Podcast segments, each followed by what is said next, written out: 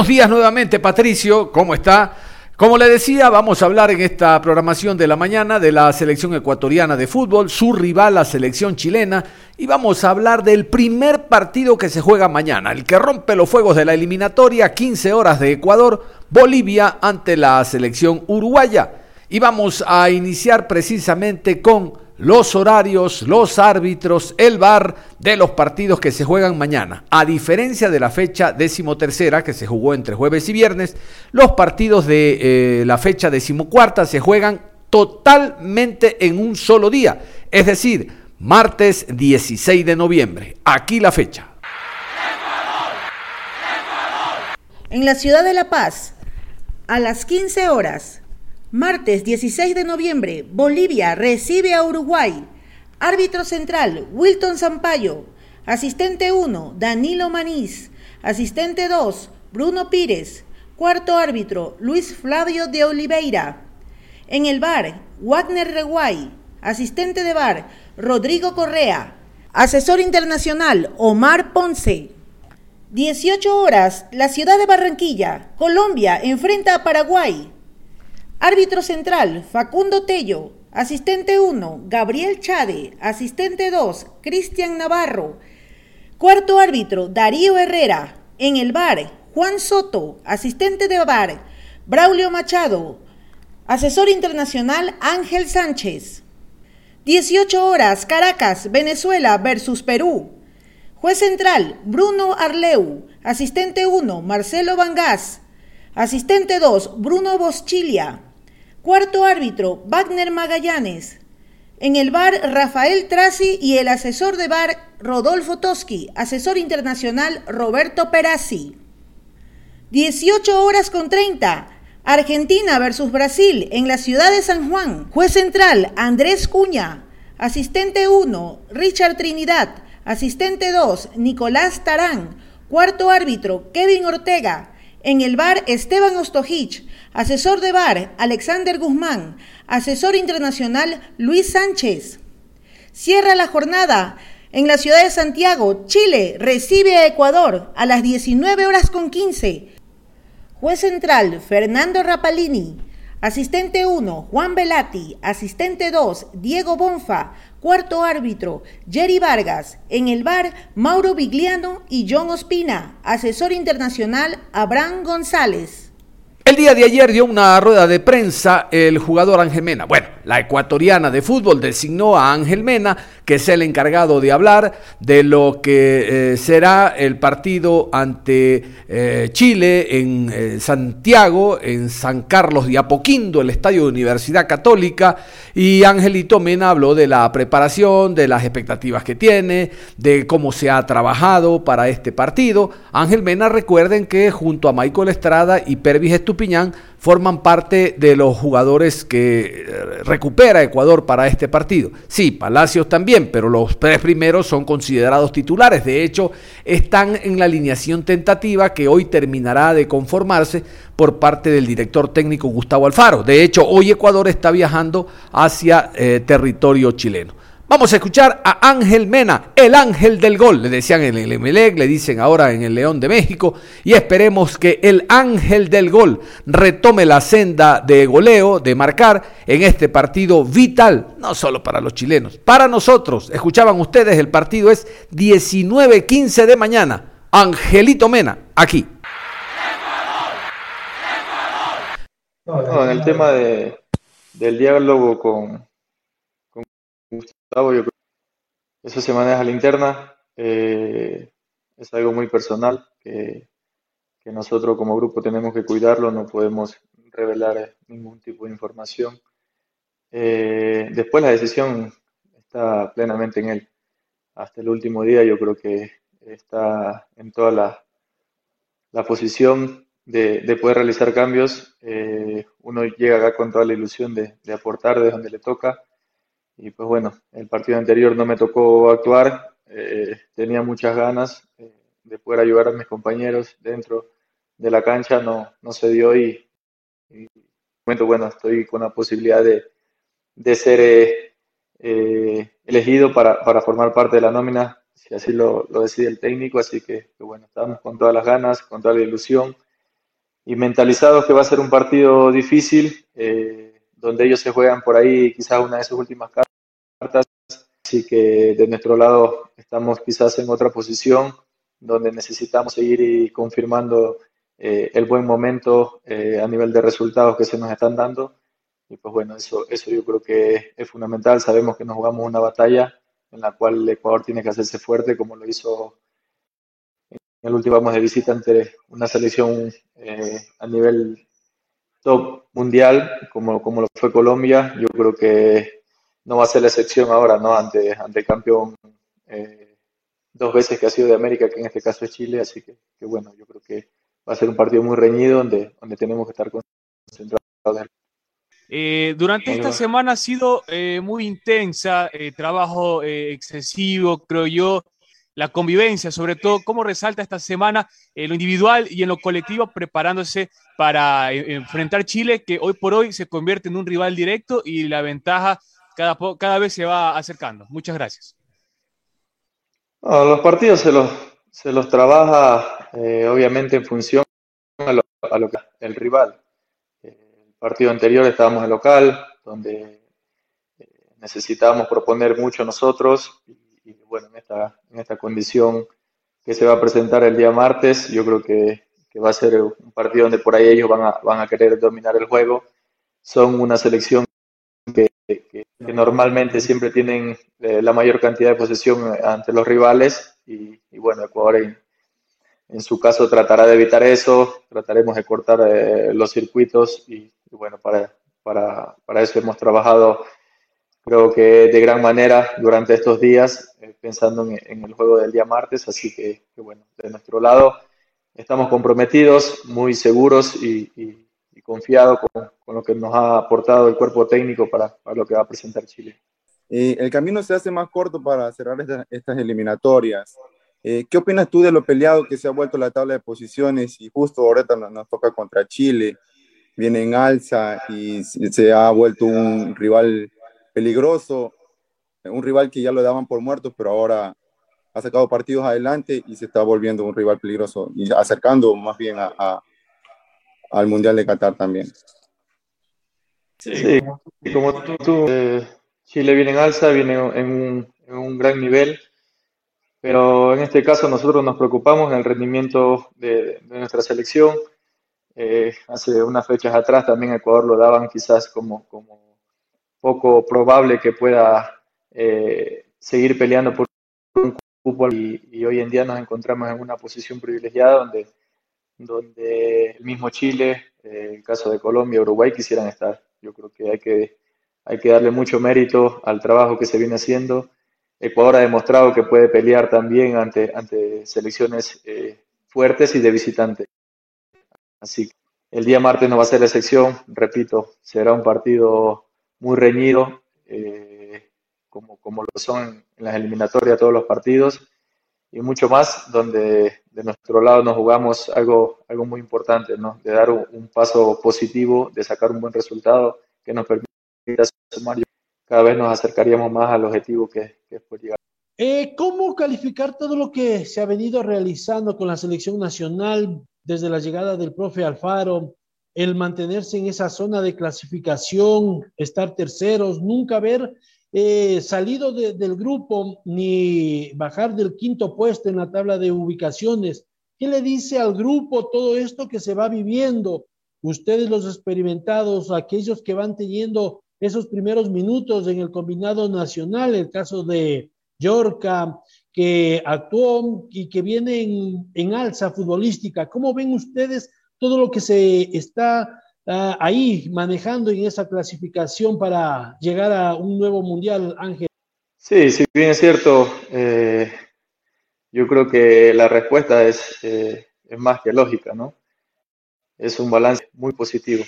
Eh, si alguien se hubiera hecho la misma pregunta hace más de un año de cómo estaríamos actualmente, yo creo que sería un porcentaje mínimo.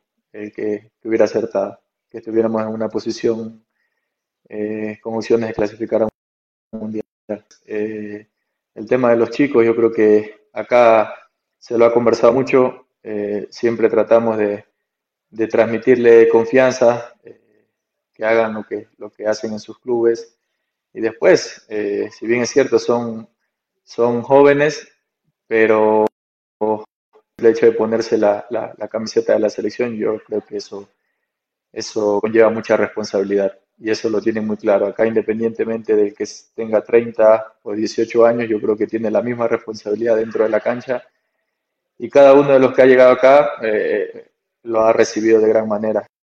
Yo, creo que eh, es el liderazgo y, pues bueno, estamos contentos con lo que se viene realizando, con cada uno de desde el lugar que le toca aportar. Así que, bueno, esperemos seguir así, con esa misma humildad, con esa misma confianza que, nos ha dado resultados hasta el día de hoy. Así que, bueno, seis finales, o cinco si no me equivoco, en el cual necesitamos estar comprometidos y, a la vez este, más unidos porque sabemos que, nos estamos jugando algo muy importante para, para el país. Vamos a ir con este despacho de los periodistas chilenos que analizan el encuentro eh, Chile-Ecuador, Ecuador-Chile.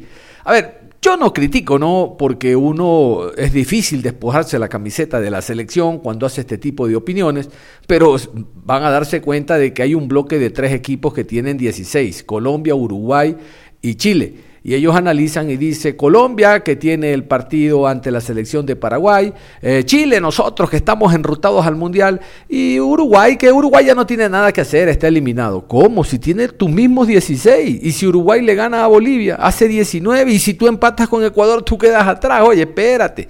Y también demuestran un desconocimiento cuando dicen que Ecuador puede jugar con doble punta, Ener Valencia y Michael Estrada. A ver, Ener Valencia está lesionado, él no, no, no puede ser de la partida, de hecho no ha sido convocado.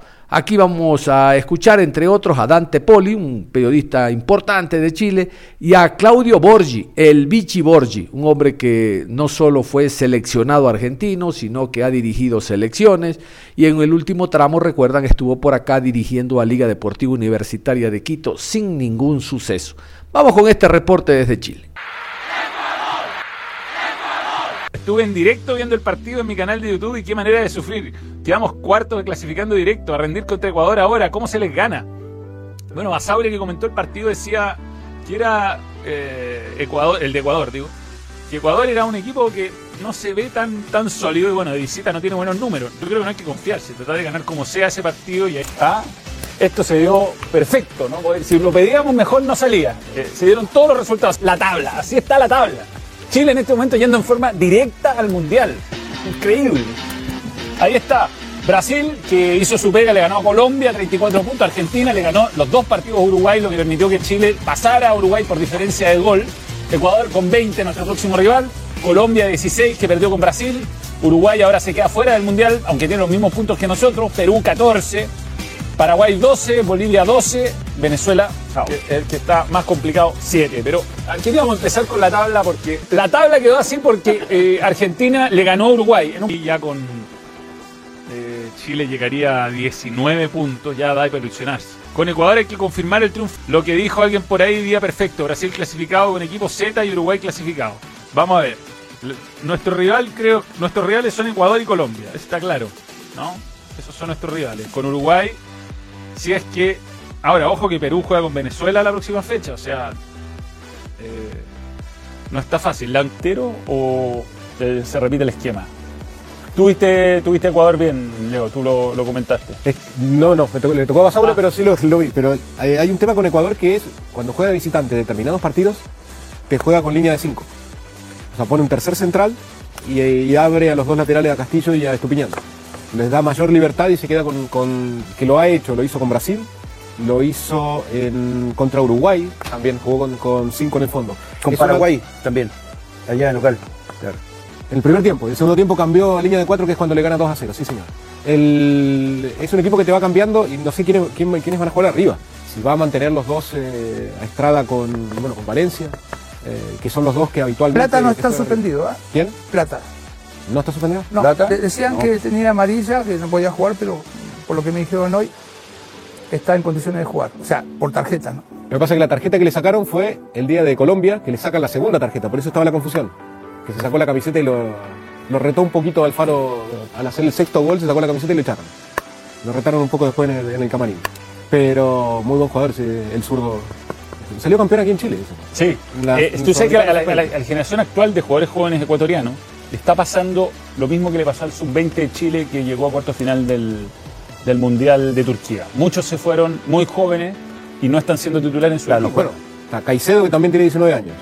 Hincapié. Hincapié no juega en el ¿no? Leverkusen. Eh, Plata ya pasó, se fue a préstamo. Estaba en Sporting de Sí, Portugal. No, no, no jugó nada y lo mandaron a préstamo. Eh, y así se, se da con un montón de jugadores. Manuel uno siempre habla, de- claro, porque con la Copa América siempre Ecuador como que empieza bien y termina muy mal. Hoy también está sacando resultados ahí con Venezuela. Bueno, pero es Ecuador- un equipo joven que corre mucho. eh, por eso uno dice, es como Paraguay, es como Venezuela. Yo creo que, claro, físicamente mejor, son más jóvenes, pero también tienen más inmadurez. Es un poco lo que hablaba Claudio. Entonces a eso hay que sacarle el provecho de, de jugar con, con la capacidad de los jugadores nuestros que tenemos. A Ecuador le toca Brasil de local después. Le toca eh, Las últimas cuatro, Perú de visita. que perdió de local. Le toca Paraguay de visita y, Argen- y Argentina de local. No le queda fácil No, no. A, a Ecuador. Es como nosotros. Nosotros tenemos en el camino Brasil y Argentina Bolivia arriba. y Bolivia arriba. sí. Eh, este partido con Ecuador es una. eh, eh, eh, o sea, si no ganamos este partido, creo que se nos complica en serio. Porque el fixture de Colombia y el fixture de Uruguay es más fácil, objetivamente. En el papel, claro, que para. Sí, pero O sea, a nosotros- a nosotros nos ¿Cuántos partidos llevas sin hacer un gol Colombia? ¿Cuatro? Pero cuatro, y, y- sí, y ahí leía a Mr. Chip que si empataba con Brasil era primera en la historia de cualquier clasificador en cualquier parte del mundo que el equipo sacaba cuatro empates a cero consecutivos. Tan felices con profesor Rueda ya. Y ojo, eh, con, con Falcao, con Zapata, con Muriel, Bueno, con jugador. Díaz, y con, con Jugadores de gran presente todos, en- o muchos de Pero, ellos pero ninguno de ellos tiene buen, eh, buen andar en la selección. Todos los nueve, salvo Falcao, digamos, por la historia. Pero después a Zapata lo critican mucho y a Muriel también, porque no hacen goles en la selección. Claro, todos los goles que hacen los hacen en, en sus clubes. Y eso no, no- nos encanta. El mejor partido hoy que hicieron fue con nosotros, el primer tiempo. ¿Vos jugaste? No. ¿Y por qué con nosotros? Es que Yo soy chileno. Ah, Ya. Sí, eh, ahí bueno, fue, yo creo que, bueno, todavía estaba medio confundido profesor Lazarte, ya, ya, ya no va a volver a hacer esas cosas de poner a un, no- a un nueve que no es especialista. Eh, ¿cómo- eh, partamos por el- la forma táctica, ¿cómo, cómo enfrentan el partido? ¿4-3-3 como nos fue bien jugando de local o, o mantiene tres en el fondo, Vichy? yo creo que el sistema no, no debe cambiar. O sea, repetimos que Lazarte no, nunca estuvo tan, tan eh, convencido, pero para mí los partidos con línea de tres han sido mucho mejores que con línea de cuatro. Eh, tenés eh, la posibilidad, bueno, no está Rocco, me imagino que tendrá Sierra Alta. Eh, lo que sí va a haber mucho vértigo, mucha velocidad en, en Ecuador. Tendrá que ver el, el- el profesor qué es lo que más eh, eh, le conviene, pero no creo que sea para cambiar el sistema, por ningún motivo. Y un 3-4-3 pero con Alexis libre, es decir, eh, 3-5-2 medio mentirosito. Es que ¿quién va a jugar? Va, Mena va a jugar, eh, va a- irá a jugar otra vez. eh, Isla. Isla, vuelve. ¿Ya está Isla? Sí. Entonces, con más, con más razón creo Con más yo razón, que tiene que jugar con línea de tres. Sí, y, Sí, porque soltaba a los, los laterales. Además le da más libertad a Isla para. Pero- sobre todo y- porque- y- Yo creo, yo creo que el equipo está hecho, Manuel. O sea, yo creo que lo va a repetir. O sea, Medel, Maripán, Sierra Alta, Isla, Mena por el otro, Pulgar, Valdés, eh, Vidal. Vidal y Sánchez y Eduardo. Pero si, si está Pulgar, ¿va Valdés igual? Yo creo que sí. ¿O, o mantenés Es a que, es, Balsa? que, es que, no, Pulgar tiene que volver. O sea, es uno de los Sí, pero- fijos que se ganó. una saca- saca- saca- Saca, a Valdés o sacas a Baeza. No, a esa, a esa. Baeza. Baeza, Pulgar por Baeza. O sea, es, mantener el, el mismo esquema prácticamente. Si el que falta Britton y Charlie. En teoría como el 11 tipo que venía arrastrando Chile. Y está, y Valdés y está Eduardo Vargas por. Cuatro y jugar con Maripán, Medel y poner tres delanteros, un Jan o un Víctor Dávila que viene muy bien en México. Pero es que esta forma ha defendido bien Chile. Si el problema es que, o sea, creo que una de las fortalezas que tiene Chile hasta el minuto es que ha defendido bien los últimos tres partidos. No, no le han hecho goles. Entonces, y, y de esta forma creo que lo ha hecho bastante bien. Y además se adapta a, los- a que. a los jugadores que tienen cancha.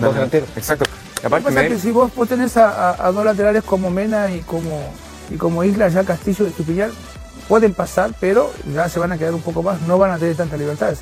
Si Chile juega con, dos eh, con dos adelante, si uno se vuelca por una punta, evidentemente el otro te va a pasar y te puede hacer daño.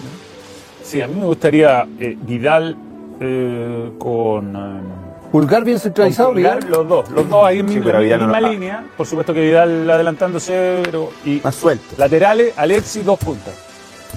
¿Quiénes son las puntas? Uno sería Eduardo Vargas sin duda y ahí el otro hay que ver quién está mejor en los entrenamientos. Pero dígale la formación, Johnny, que ahí que la- se le acaba de decir. eh, Pero no te pescaron. Pulgar, Valdés, Vidal, Sánchez y Vargas. No, sí, sí, esa- pero yo digo, para ser más ofensivo, sacar a uno de los centrales, jugar con línea de cuatro y jugar con Alexis retrasado. Yo creo que, usted saca un central es menos ofensivo que con una línea de tres. Sí. Seguro. Seguro, porque Si te te fijas, tenés que el partido- los laterales, Manuel. Si te fijas el partido Pero cuando, comenzó, lateral. claro, cuando comenzó a jugar. Paraguay le cedió todo el campo prácticamente a Chile.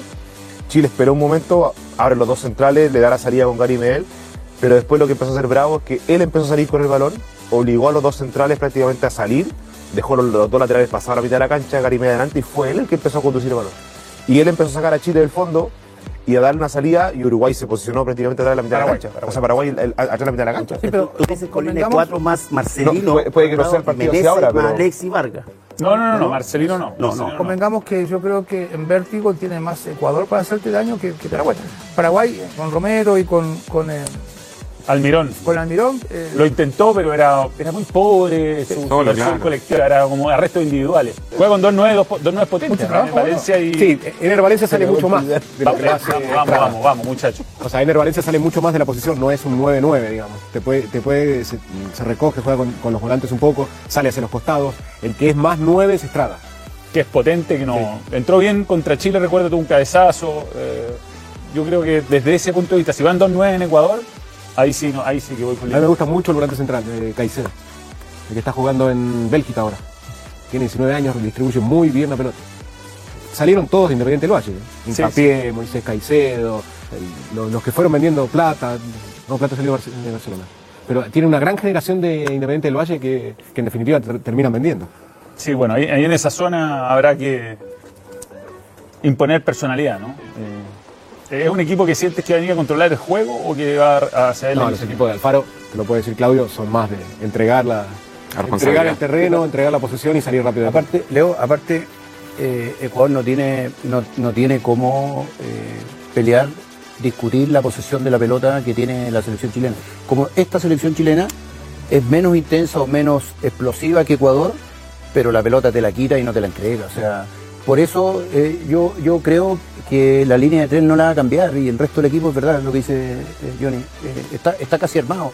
Tiene dos tipos que van por los costados que conocen perfectamente, tiene un volante que distribuye de buena forma, tiene a Vidal haciendo de mixto, tiene a Valdés haciendo lo propio, Le ha ido tiene bien a, los dos, a la dupla, le ha ido a la bien. dupla que ha sostenido los últimos 10 años. A mí lo que no me convence es que encuentro que Chile tuvo un poco volumen de ataque. Poco, poco. O sea, Pero con eso, que lo que te estaba diciendo Johnny, terminás con Isla y Mena jugando de punteros.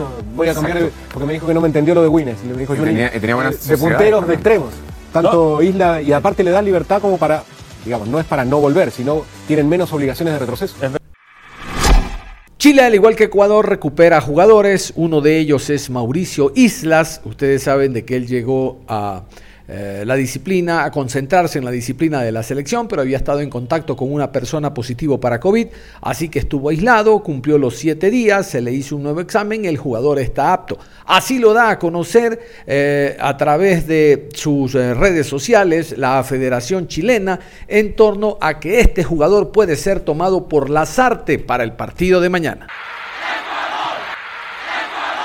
El cuerpo médico de la selección chilena y Mauricio Isla comunican que el sábado 13 de noviembre el jugador se realizó un PCR con resultado negativo, por lo que el deportista, luego de finalizar su aislamiento de siete días como contacto estrecho, se reintegró a la concentración de la selección chilena. Escuchaban entonces el PCR negativo. El jugador de seguro será incluso titular, el lateral derecho del Flamengo y de la selección chilena.